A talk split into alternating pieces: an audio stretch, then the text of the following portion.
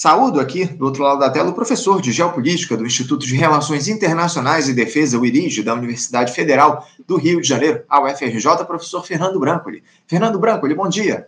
Bom dia, meu caro. Um prazer estar aqui. Desculpa a demora também nesse momento. Até o computador parou de funcionar. Tudo acontece ao mesmo tempo. Mas já tudo certo. Consegui entrar pelo celular. É um prazer estar de novo conversando contigo, com os nossos. Uh, quem está assistindo a gente de casa, né? É isso. Não, agradeço demais, ô Fernando. Demora nada. Eu que pedi aqui, é, você gentilmente antecipou a tua entrada aqui para conversar com a gente, atendeu aqui ao nosso pedido, agradeço muito, porque temos muitos temas aí para tratar nesse programa de hoje. É, eu não posso deixar de começar o nosso papo, ô, ô, Fernando, sobre esse tema gravíssimo, porque há 10 dias o mundo está em alerta por conta desse conflito entre Israel e o grupo palestino Hamas, que nesse momento se concentra ali em Gaza em uma contraofensiva sangrenta dos israelenses. O número de mortos já ultrapassa os 4 mil nesses 10 dias de conflito. O exército de Benjamin Netanyahu prepara uma operação por terra, céu e mar com a intenção de dizimar esse grupo que comanda a, a Palestina desde 2007 com seu braço político e defende o reconhecimento de um Estado independente também através das armas. As consequências dessa guerra ainda são incertas, o Brancoli, mas a possibilidade de um desastre humanitário é iminente. Brancoli, é, como é que você classifica é, esse conflito, as reações do Estado de Israel diante do ataque do Hamas, a postura do Benjamin Netanyahu, que vinha enfraquecido politicamente no, em Israel e encontrou uma forma de conseguir uma unidade nacional a partir dessa dita defesa do povo de israelense? Qual a análise que você faz desse confronto que chega hoje ao seu décimo dia, Brancoli? Bom, Anderson, acho que como você bem coloca, já está muito claro quem que vai sofrer dentro desse contexto. Né? A gente já viu que a população palestina não só atingiu um maior número de mortos é, desde a década de 80, né, proporcionalmente, quando a gente pensa no início do, do conflito, há 10 dias atrás, é, de maneira ampla, a faixa de Gaza, nesse momento, também está uh, bloqueada para eletricidade, medicamentos uh, e comida. Ao que tudo indica, há uma tentativa de acordo para abertura da passagem por, pelo Egito, mas as declarações que a gente viu do ponto de vista prático não está aberto ainda. É, e me parece que, do ponto de vista político interno em Israel, Netanyahu está colhendo, de certa forma, uma ação violenta que ele já vem enfatizando, é, mesmo antes do ataque. Né? Se a gente é, reparar, há três semanas atrás, durante uh, a Assembleia Geral das Nações Unidas, Netanyahu vai ao púlpito da ONU e mostra um mapa do Oriente Médio onde não constava a Palestina. Ele dizia: olha, esse aqui é o um novo mapa do Oriente Médio, e só tinha Israel.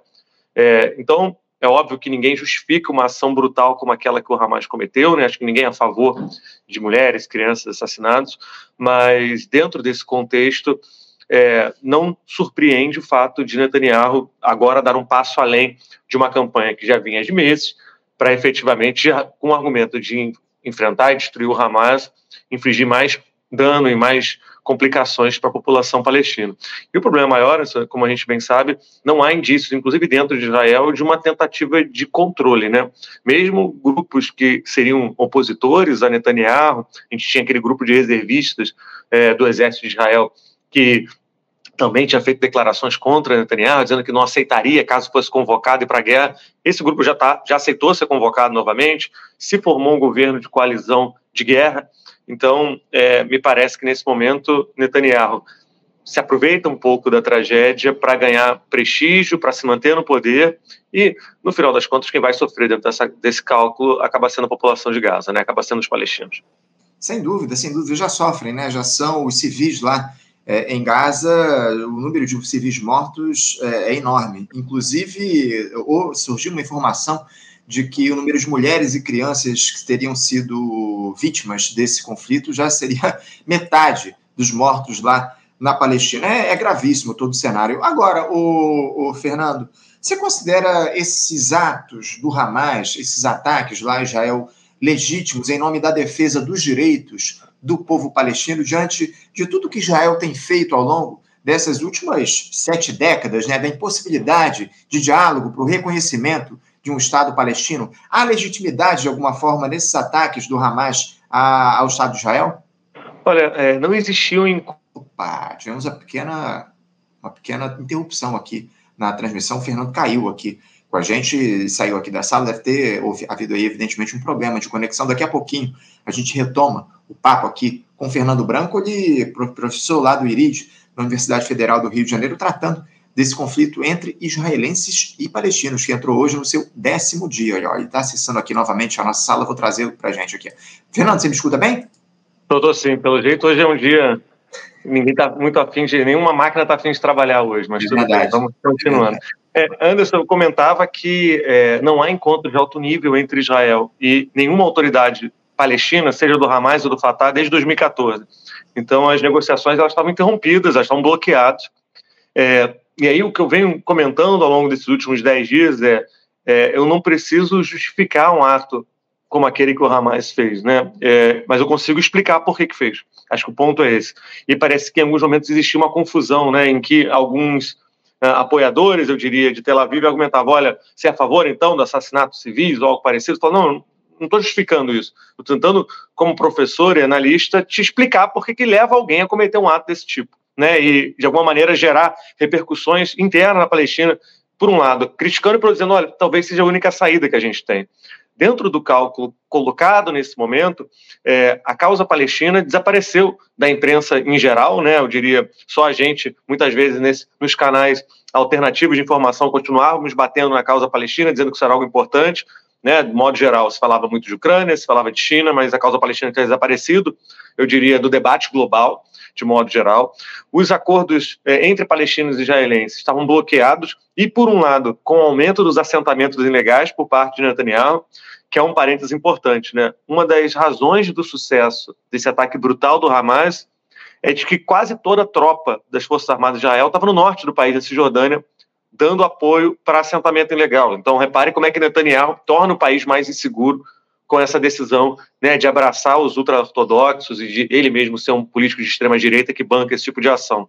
E eu lembro também que, do ponto de vista prático, existiam muitos indícios de que Israel e a Arábia Saudita costurariam um acordo de normalização diplomática para os próximos meses, o que, para a causa palestina, seria um desastre. Né? Então, é... diga, Paulo. Não, não, fica à vontade, fica à vontade. Pode, não, então, é, eu diria que não justifico a ação, mas consigo compreender de maneira muito clara a sequência de eventos que faz para que um grupo palestino resolva tomar uma decisão brutal desse tipo, né? sem justificar, mas explicando. E consigo entender também porque, para parte dos palestinos, num cálculo em que a vida já é um, praticamente um inferno, apoiar esse tipo de ação também entra num cálculo racional. Porque uma das perguntas que eu respondi ao longo dessa semana é mas olha, eles não sabiam que receberiam um ataque é, desumano de contrapartida, a contraofensiva seria destrutiva, a contraofensiva assassinaria uma série de civis. Meu argumento é, para a parte importante dos palestinos que moram em Gaza, essa é a vida recorrente deles. É uma vida de ataques, é uma vida de morte de crianças diariamente. Então, assim, é, foge um pouco do escopo, muitas vezes, fazer esse cálculo hum, dentro de uma vertente de uma razão de nós que estamos relativamente seguros e longe, né? Então, consigo muitas vezes entender, sem justificar uh, esse tipo de ação. E um dos argumentos, a gente olha, o Hamas libera ontem uma declaração em inglês dizendo é, com sangue nós trazemos, trouxemos de volta os debates sobre Palestina, né? Então, é claro, acho que ninguém gostaria de estar nesse lugar para fazer esse tipo de cálculo, mas do ponto de vista da ação do Hamas, o tema volta a ser discutido, o tema volta a estar em debate. Então, pode ser que para eles tenha feito sentido, sim. É, é isso. É, infelizmente é o que a gente observa, de, com a impossibilidade de se fazer o diálogo em relação a, ao reconhecimento do Estado palestino, o que restou aí ao, ao Hamas, que atualmente comanda a política lá, em, lá na Palestina, é justamente avançar para um conflito armado. Lamentavelmente, é o que a gente tem visto ao longo desses últimos dez dias. Agora, o, o Branco, a, a, grande imprensa, falando um pouquinho é, até sobre essa questão do Hamas. A grande imprensa tem divulgado que não ocorrem eleições lá na Palestina desde 2007, quando o Hamas assumiu o poder por lá pelo voto, diga-se de passagem. Eu queria até que você me confirmasse se é isso que de fato ocorre e, e os motivos que levam à ausência de eleições e outra. É, como já foi citado, Israel avisou que pretende acabar com Hamas e voltar a ocupar Gaza. Sendo assim, qual seria a alternativa de poder para os palestinos? Porque parece que o Fatah, que é o outro grupo político que você até citou na tua última resposta, ele é rejeitado pela maioria da população lá na Palestina, lá na, em Gaza. Com Israel assumindo o controle daquela região, há o risco de que essa luta palestina pelo reconhecimento de um Estado próprio volte muitas casas, diante, inclusive, de uma ONU absolutamente complacente com o apartheid imposto pelo Estado de Israel? Olha, do ponto de vista prático, o Hamas ele aparece como um ator político relevante, em parte devido ao incentivo de Israel para sua existência. Eu gosto de lembrar disso. É, parte importante dos grupos seculares e nacionalistas de Israel, como tem grande representação a autoridade palestina, ela ganha competidores em parte pela ausência do engajamento de Israel. Convido os nossos é, telespectadores a acompanharem uma declaração de Netanyahu de três anos atrás, em que ele diz que para garantir a não existência do Estado da Palestina, temos que garantir que o dinheiro continue chegando no Hamas. É uma declaração pública dele gravada em vídeo, né? não é uma invenção nesse sentido. Então, é, é, óbvio que o Hamas não é criado por Israel, como às vezes aparece uma teoria da conspiração, mas uh, a realidade política que se constituiu em Israel e na Palestina nos últimos anos enfatizou a criação de um grupo desse tipo. É, isso se soma, como você bem coloca, Anderson, a uma certa falta de autoridade de, de grupos palestinos alternativos. Né? Hoje em dia, a gente tem dois territórios palestinos sob ocupação: a faixa de Gaza, que a gente está ocupando, sob organização e administração do Hamas, que ganha uma eleição em 2007, como você finalzinho em 2006, e aí toma posse de vez em 2007, e a Cisjordânia, é, com a autoridade palestina, com o Fatah, né? o acrônimo em árabe.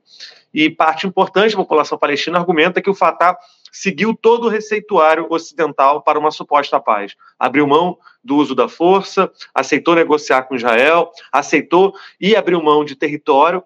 E o que ele recebeu nos últimos anos foi aumento dos assentamentos, controle por parte de Israel é, da região da Cisjordânia é, e quase que né, um, um tratamento muito reduzido de capacidades políticas por parte de atores ocidentais. Então, o, o cálculo que se faz é, bom, a gente seguiu o receituário, receituário ocidental, que não foi no mapa do caminho que nos foi colocado para supostamente termos a criação do Estado de Israel. E desde então só tivemos humilhação, maior controle de Israel e aumento dos assentamentos. Né? Então, o que nos sobraria, o que nos gestaria dentro desse, desse cálculo? O Hamas ele ganha eleições relativamente livres em 2007, né, em 2006 para 2007, como a gente comentou, primeiro legislativas, depois pega o controle é, do corpo executivo do grupo e uma das razões de não ter é, eleições desde então é que, é, por um lado, o Hamas tem uma capacidade de atuação muito pouco com, comparável em Gaza, eu diria. Não é só um grupo armado, mas um grupo político de ajuda é, humanitária, médica, de emprego, muitas vezes. Então é difícil competir dentro desses cálculos. O Hamas também não tem muita vontade de deixar outros grupos aparecerem para competir, então ele também atua nesse sentido de garantir um certo monopólio. E é uma complicação maior que é o Hamas é considerado por alguns grupos, né, e aí é uma, um debate que tem até dentro do Brasil atualmente, um grupo terrorista. Né, e aí, ah, não, o mundo inteiro considera o Hamas um grupo terrorista. Não, os Estados Unidos consideram, alguns membros da União Europeia consideram, e Israel considera. É, o Conselho de Segurança das Nações Unidas não considera o Hamas um grupo terrorista, a Noruega não considera um grupo terrorista, Turquia também não considera. Tem um cálculo aí de tentar chegar uh, a um grau de mediação. E por que isso é relevante para o Hamas existir ou não. No momento em que o Hamas é considerado por atores relevantes internacionais um grupo terrorista, você isola qualquer possibilidade de mediação. E o argumento do Hamas é: então não há como eu deixar que tenha eleições novamente, porque eu tenho certeza que se ganhar alguém que não seja interessante aos cálculos ocidentais, vai ser considerado terrorista e tira da mesa. Então é quase como se tivesse eleições perpétuas até alguém ganhar que diga, não, esse aqui é palatável para os gostos ocidentais israelenses, e aí a gente aceita em alguma medida. Então, existiria aí uma tendência dentro desse tipo de colocação. É óbvio que nem a autoridade palestina, o Fatah, nem o Hamas tem unanimidade entre palestinos. Né? A gente está falando de um grupo muito diverso de indivíduos, de populações, é, com interpretações distintas sobre o que fazer com a sua vida ou algo que o valha. Então, é, não dá para hoje em dia cravar dizendo, olha, esse grupo representa todos os palestinos. Nunca deu, né? nem na época do, do Arafat dá para fazer isso, é, e hoje em dia muito menos. Então a gente também está lidando com um campo bastante pulverizado. Ô, ô, Fernando, uma dúvida. O Hamas ele pode ser comparado com alguma organização política é, aqui do Brasil? Acho que não, né? Porque é um grupo armado acima de tudo, mas é, é há algum, algum parâmetro de comparação do Hamas com outro grupo político? É difícil fazer essa comparação porque é, não há, a princípio, grupos no Brasil que combinem esses elementos do Hamas de uma força militar muito potente, mas também de uma capacidade de governança muito grande e, do ponto de vista legal, com é, a chancela das urnas. Né? A gente tem grupos armados espalhados pela América Latina, grupos que muitas vezes operam dentro dessa linha tênue da governança criminal, né? às vezes dialogando com o Estado. Do ponto de vista prático, Hamas é o Estado na faixa de Gaza, né? ele tem chancela para isso, coleta impostos, é, delega funções. Então, é, eu diria que é um pouco difícil encontrar elementos comparativos. Né? Há aí tentativas, às vezes, de grupos armados no Brasil, coisas parecidas, mas quando a gente pensa em grupos armados na América Latina de modo geral, pelo menos os contemporâneos, é um cálculo muito financeiro, econômico, né? Vão tentar viver através de vendas de produtos ilegais, algo parecido. O Hamas ele tem esse braço armado, um braço de combate, mas tem uma dimensão é, de governança muito forte também, o que chama atenção, inclusive, quando Israel, como você coloca, né, promete acabar com o Hamas. A gente não tem muita certeza do que significa, porque assim, é, olha, assassinar alguns líderes é transformar parte norte de Gaza numa destruição completa, né? Você vai terraplanar aquilo ali, porque é difícil de separar o que são elementos políticos elementos militares e até que ponto isso conseguiria ser constituído nessa lógica. Tá certo. Agora, o Fernando, tem muitas participações aqui dos nossos espectadores. Eu tenho aqui, ó, o, um, o Rogério Seabra, ele diz aqui, ó, ajuda humanitária e refugiados se tornou um grande negócio. Bom dia. Aproveitando esse comentário aqui do Rogério Seabra, eu queria te questionar a respeito disso. Uh, por que, que, até agora não se chegou a uma, a uma alternativa, Branco, para o estabelecimento de uma ajuda humanitária aos civis que estão em meio a esse conflito? Já, inclusive, tem aí tem atacado as ditas rotas seguras para as pessoas que fogem dessa guerra no sábado. Inclusive, houve aí 70 mortos em um bombardeio a uma dessas ditas rotas seguras. Pelas informações que chegam, como eu já citei aqui, metade dos mortos em Gaza são mulheres e crianças. É, Israel chegou a impedir o envio de água, comida e combustível para os palestinos até que os reféns é, feitos pelo Hamas sejam liberados, libertados. Diante dessa atuação, é possível dizer hoje, ô, Fernando, que o Estado de Israel é um Estado fascista? Olha, é, eu gosto de definições, né? Eu particularmente gosto de definições que não são ontológicas, né? Que não carregam o Estado, mas que estão ligadas ao ato determinados momentos. Então, um determinado grupo é terrorista, eu prefiro argumentar que ele comete atos terroristas, né, que tem ações terroristas. E aí, do ponto de vista prático, se não ontologicamente o Estado de Israel é, seria um Estado fascista, mas claramente comete atos que lembram, lembram o fascismo histórico, né, na ideia de é, bloqueio de populações, de deslocamentos em massa, que dentro das interpretações das Nações Unidas pode ser configurado é, como a prática de genocídio. Então, é, não sei se ontologicamente dá para argumentar que é, mas certamente comete atos que são, né, dentro desse tipo de ação. E a parte da ajuda humanitária é importante, Anderson, porque a gente tem que lembrar que a ajuda ela nunca é só um instrumento para salvar a vida das pessoas. O que, obviamente, para todo indivíduo que tem preocupações com os civis em Gaza, me parece que é a primeira coisa que a gente pensa. Tem que chegar medicamento, chegar água para essas populações. Agora, a gente tem que lembrar, né, como o nosso uh, espectador aí comentou, ela é instrumentalizada para fins políticos. E aí o exemplo máximo para mim é o seguinte: tem todo um argumento hoje para a saída de parte da população da, de Gaza, seja do norte de Gaza para o sul, seja de Gaza para o Egito. O argumento de que, olha, vai ter uma guerra aqui, tira os civis para deixar só os combatentes se, se enfrentando. E o que a gente vê de declarações públicas por parte dos palestinos é, eu já escutei essa história. Né? Em 48, com a criação do Estado de Israel, o argumento era que eu, eu sairia brevemente para depois retornar. Depois, né, na década de 60, depois na década de 70, com as duas guerras com os países árabes, tanto Yom Kippur quanto a Guerra dos Seis Dias, a promessa é vocês ficaram horas fora de casa e depois vocês retornam. Não teve retorno. A história da Palestina é a história de populações sendo deslocadas à força e impedidas de voltar para casa. Décadas depois, muitas delas guardam as chaves, né, uh, famílias palestinas, das casas expulsas em Jerusalém em 48, em 49. Então, há um receio de que essa ajuda humanitária ou o corredor humanitário que retiraria civis seria mais uma ferramenta de deslocamento de populações de forma forçada, que seriam impedidas de voltar para suas terras, legalmente reconhecidas pelas Nações Unidas como terras palestinas, é, que seriam depois constituídas como assentamentos ilegais. E o pior, Anderson, essa ajuda humanitária, criando esse ciclo de, olha, sai porque vai ser melhor para você e nunca mais retorne, e na volta vai ter um condomínio israelense, poderia ser usado em outras áreas, como na Cisjordânia e em Jerusalém. O argumento de está tendo um conflito, tira a população daqui com a promessa de que ela voltaria e não teria volta nenhuma. Então, é, eu acho que é difícil para nós fazermos um cálculo desse tipo, né? Porque a nossa primeira imaginação é: eu quero me salvar, quero salvar minha vida, eu quero sair daqui, então não interessa. Agora, num cálculo histórico dessa população palestina, que tem muita é, lembrança do que é o teu passado recente, me parece que se coloca na mesa a seguinte cálculo, né? Olha, aceite a ajuda humanitária, saia de Gaza, se transforme num refugiado no deserto do Sinai para sempre, com a tua geração de filhos e netos morando nesse espaço.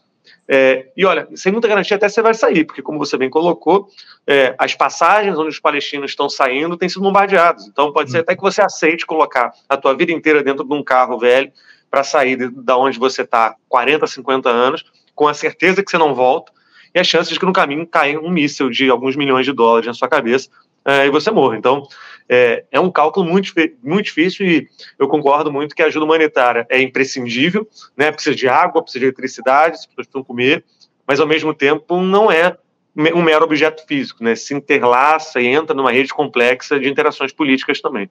É isso, essa é, é a grande questão. O, o cenário está cada, cada dia mais, mais grave. O Fernando, eu quero trazer aqui, é, eu gosto de dar aqui prioridade aos nossos espectadores, tem muitas mensagens aqui, ó. Eu tenho uma pergunta da Janaína Pinheiro, ela diz aqui, ela questiona o seguinte, ó, qual é o papel e a importância dos Estados Unidos nesse contexto? E aproveitando esse questionamento dela, eu quero incluir aqui um comentário que eu tenho feito, porque parece que nesses últimos anos, nesses últimos dois anos mais precisamente, quem, quem tem se beneficiado de todo esse cenário de guerra no mundo é a indústria bélica estadunidense, né, Branco? Olha, não é nem teoria da conspiração nossa, né, Anderson? Eu convido aí o pessoal a acompanhar os valores das ações das principais empresas de armamento dos Estados Unidos nos últimos cinco dias. A média de aumento é de 20% a 25%, né? Eu acompanhei agora mais cedo. Então, não se trata, às vezes, a gente comenta nisso, né? olha, existe uma, um maquinário geopolítico potente para incentivar conflito armado por parte de alguns grupos militares, né? De uma indústria bélica, e aí o reconhecimento tácito é olhar como é que o valor delas explodiu nos últimos né, dias. Então há, obviamente, uma ação nesse sentido. É, os Estados Unidos eles são grandes aliados de Israel, as explicações são múltiplas, né? E acho que dá um bate-papo para um dia inteiro. Quais são as razões que Washington resolve adotar uma aliança tão é, pesada com Tel Aviv? E aí explicações religiosas, políticas, ideológicas das mais variadas. Tem um livro importante de dois é, teóricos norte-americanos é, de relações internacionais importantes, do Stephen Walt e do Mersheimer, que é chamado lobby judaico, né, que argumenta também como de forma potente, é, e aí são pesquisadores de Harvard e de Chicago, então muito longe de qualquer teoria da conspiração, né, argumentando que há gastos importantes de dinheiro para criação de lobby, para convencimento desse tipo de ação. Lembrando, o lobby nos Estados Unidos é legal, então, do ponto de vista prático, não há ilegalidade nessa ação, mas existe uma estrutura de convencimento desse tipo de ação. E aí, o que temos de maneira prática nessa combinação de uma, elementos religiosos, ideológicos, políticos, armamentistas que criam essa aliança tão forte, que mesmo nesse momento de oposição extremada entre republicanos e democratas, se tem alguma certeza é o apoio a Israel. Isso faz com que eh, os Estados Unidos sejam não só patrocinadores das Forças Armadas de Israel, então com envio de armamentos, com envio de treinamento. Israel é o país que mais recebe ajuda militar dos Estados Unidos de longe, né, historicamente. É, e dentro desse cálculo se transforma numa espécie de patrocinador, é alguém que garante é, que as ações de Israel, em alguma medida, vão ter um, uh, uma contrapartida da maior força militar do mundo atualmente, que ainda são os Estados Unidos. E aí, um, a materialização desse argumento nos últimos dias é que os Estados Unidos já mobilizou um navio aeródromo para o Mediterrâneo, né, um navio porta-aviões, o maior porta-aviões norte-americano já está ali próximo de Israel e está mandando hoje outro. Então, o cálculo aqui é Israel vai fazer o que tem que fazer em Gaza, e aí se tem que fazer é, nos causa bastante receio, porque a gente imagina que vai representar a morte de civis em larga escala. E caso algum país no entorno, principalmente o Irã ou grupos libaneses, o Hezbollah, resolvam atuar, saibam que vai ter resposta, né? Vai ter resposta desse poderio militar gigantesco.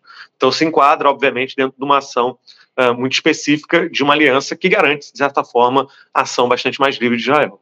É isso, é isso. Fernando, tem um outro questionamento. Eu até tinha separado esse tema para a gente tratar aqui, mas eu vou aproveitar que o Martial Martial Machado fez uma pergunta nesse mesmo sentido e vou trazer aqui a, a fala dele. Ele diz aqui, ó, é, vida longa ao faixa livre. Pergunta para o Brancoli. Muito louvável o papel de Lula e do Itamaraty na repatriação dos nacionais na área de conflito e por isso foi justamente elogiado, quase todos os setores. É evidente, né? O Brasil tem tido uma atuação destacada nessa questão de repatriar os brasileiros que estão nessa área de conflito. Mas aí o Martial continua aqui embaixo, ó.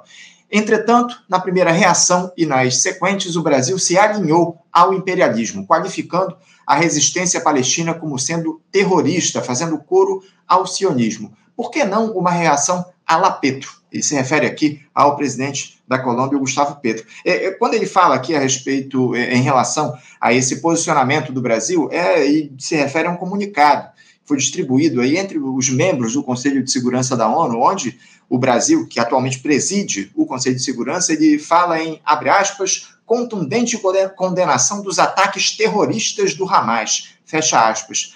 Por que, que houve essa, essa mudança aí na forma da diplomacia brasileira se referir ao grupo palestino? O que é que isso pode representar, o Branco? É, acho que teve, explica, existem explicações, né, Anderson, tanto internas quanto internacionais. O primeiro cálculo brasileiro diz respeito ao reconhecimento de, de grupos ou nações como terroristas ou de atos terroristas. Do ponto de vista prático, e aí o assessor especial para questões internacionais da presidência, o Celso Amorim, né, que durante muito tempo foi também chanceler durante os governos Lula, deixa bem claro isso. O Brasil segue as Nações Unidas, as Nações Unidas não consideram o Hamas um grupo terrorista. O Brasil continua, do ponto de vista político, não reconhecendo o Hamas como um grupo terrorista. O que o Brasil considerou, e a gente pode abrir para o debate aqui, foi que as ações do Hamas foram ações terroristas. Sei que pode parecer a mesma coisa, mas são ações, são movimentos muito distintos. Uma coisa é você interpretar que o grupo inteiro como existência terrorista, e o outro é argumentar que ele cometeu um ato de terror. É o que o Brasil resolve fazer, e me parece que o cálculo internacional era de tentar abrir frente de negociação. Está circulando já a minuta que o Brasil vai apresentar a declaração do Conselho de Segurança. Né? O Brasil, como presidente, cria uma minuta e vai agora soltar uma declaração nesse sentido. E uh, o Conselho estava congelado nos últimos dias, em parte porque não há concordância né, dentro dos membros permanentes e rotativos sobre o que se fazer em relação a isso. Então, parece que o Brasil toma uma decisão de chamar não o Hamas, mas as ações do Hamas naquela, naquele movimento dentro de Israel como terrorista, e isso também está em aberto debate, mas o Brasil, o Brasil toma essa decisão, em parte, para encontrar um meio termo com atores como os Estados Unidos, a França e a Inglaterra, para chegar a uma declaração que, de alguma maneira, sinalize para tentativas de mediação. Né? Então, é, me parece que essa foi a decisão internacional. E tem uma decisão doméstica também. É, certamente é a primeira vez em muito tempo que a gente vê um tema ligado à Palestina e a Israel transbordando para dentro da política nacional. Né? Vimos aí é, o Congresso brasileiro dedicando horas a debate se ia ter uma declaração contra ou a favor do Hamas. É, o filho do uh, Bolsonaro, Eduardo Bolsonaro, argumentando que o PT teria relações com o Hamas e que o Hamas saudou o Brasil na vitória do Lula. É, temos, tivemos deputados de extrema-direita mudando aí as fotos das redes sociais para bandeiras de Israel, num cálculo muito pitoresco do que seria uh, Israel como quase esse epítome de um país ideal, né, que vem lá efetivamente desde a época do Bolsonaro, já até um pouco antes, com figuras como Malafaia, e o pastor Marcos Feliciano, que são também pastores né, neopentecostais, abraçando Israel nesse contexto. Então, me pareceu que o, é, o governo ficou um pouco entre essa linha de precisar mandar um recado mais claro internamente, é, dentro do ponto de vista, dizer que, olha, nós condenamos também a ação do Hamas, mas não interpretamos como um grupo terrorista ou algo parecido. É, algo a se ver dentro desse tipo de ação não é fácil, eu imagino, mas acabou sendo uma concessão. O nosso espectador tem razão aí, foi uma concessão brasileira, é, eu diria, para tentar encontrar um meio termo nessa história. Se vale a pena ou não, a gente pode continuar debatendo também. É isso, é isso. É, o, você falou a respeito do bolsonarismo, esse grupo, essa turma é pitoresca por natureza. Essa é a grande verdade. O Branco, eu estou de olho aqui no relógio porque ainda preciso tratar contigo de uma outra questão. O tema Israel e Palestina vai ser abordado ao longo de toda essa semana aqui no Faixa Livre, com entrevistas todos os dias. Faremos, inclusive, um debate na próxima sexta, é, nos aprofundando nesse conflito. Mas eu queria tratar também, o, o Branco, de um episódio importantíssimo que acabou ficando escanteado do debate público, né? Porque uh, ontem nós tivemos aí lá, na, lá no Equador a eleição, né? Que levou o, a vitória do, do Daniel Noboa, né? Que é o candidato da direita, depois de um processo ali de um processo eleitoral violento que a gente observou ao longo dos últimos tempos. Enfim, o, o Daniel Noboa, ele é filho de Álvaro Noboa, que é o homem mais rico do Equador e foi cinco vezes candidato à presidência. Acabou derrotando nas urnas ontem a Luísa Gonzalez, que era postulante apoiada pelo ex-presidente Rafael Correia. Esse cidadão aí vai ter um, um enorme desafio pela frente, o, o, o Branco, de tentar unificar um país absolutamente fraturado pelos episódios recentes que eu citei de violência política, afundado em uma crise econômica e também migratória. O que, é que representa, na tua avaliação, o, Branco, essa eleição do Daniel Noboa à presidência do Equador? Como é que ele, ele deve enfrentar esse cenário de violência política que se estabeleceu por lá, que incluiu, inclusive, o assassinato de um candidato à presidência às vésperas do primeiro turno, o Fernando Vicencio? E o que, é que pode ser feito para o Equador se tornar um ator mais relevante no cenário do, da América do Sul, Fernando? Anderson, o Equador vem passando por desafios muito profundos, principalmente devido a uma reconfiguração das rotas de narcotráfico na região. Né, era um país que até cinco, seis anos atrás era um dos mais pacíficos da região, apesar de um histórico violento com populações originárias, né, com população indígena, mas de modo geral tinha índices é, bem melhores do que o nosso aqui no Brasil, Argentina e outras localidades. O que a gente teve devido a mudanças né, na Colômbia e no México, eh, a produção de cocaína e a saída de cocaína começou a chegar de maneira potente também no Equador, fazendo com que começassem a ser constituídos grupos eh, de narcotraficantes bastante poderosos, equivalentes hoje em dia ao que são os grupos mexicanos e mesmo brasileiros. Eh, inclusive dentro dessa constelação de ações ligadas ao narcotráfico, até o PCC hoje tem um, né, o primeiro comando da capital tem um braço dentro do Equador. E aí, dentro desse tipo de ação, a população equatoriana bastante receosa desse tipo de movimento, e a gente vem acompanhando como que grupos mais conservadores dão respostas simples para problemas complexos.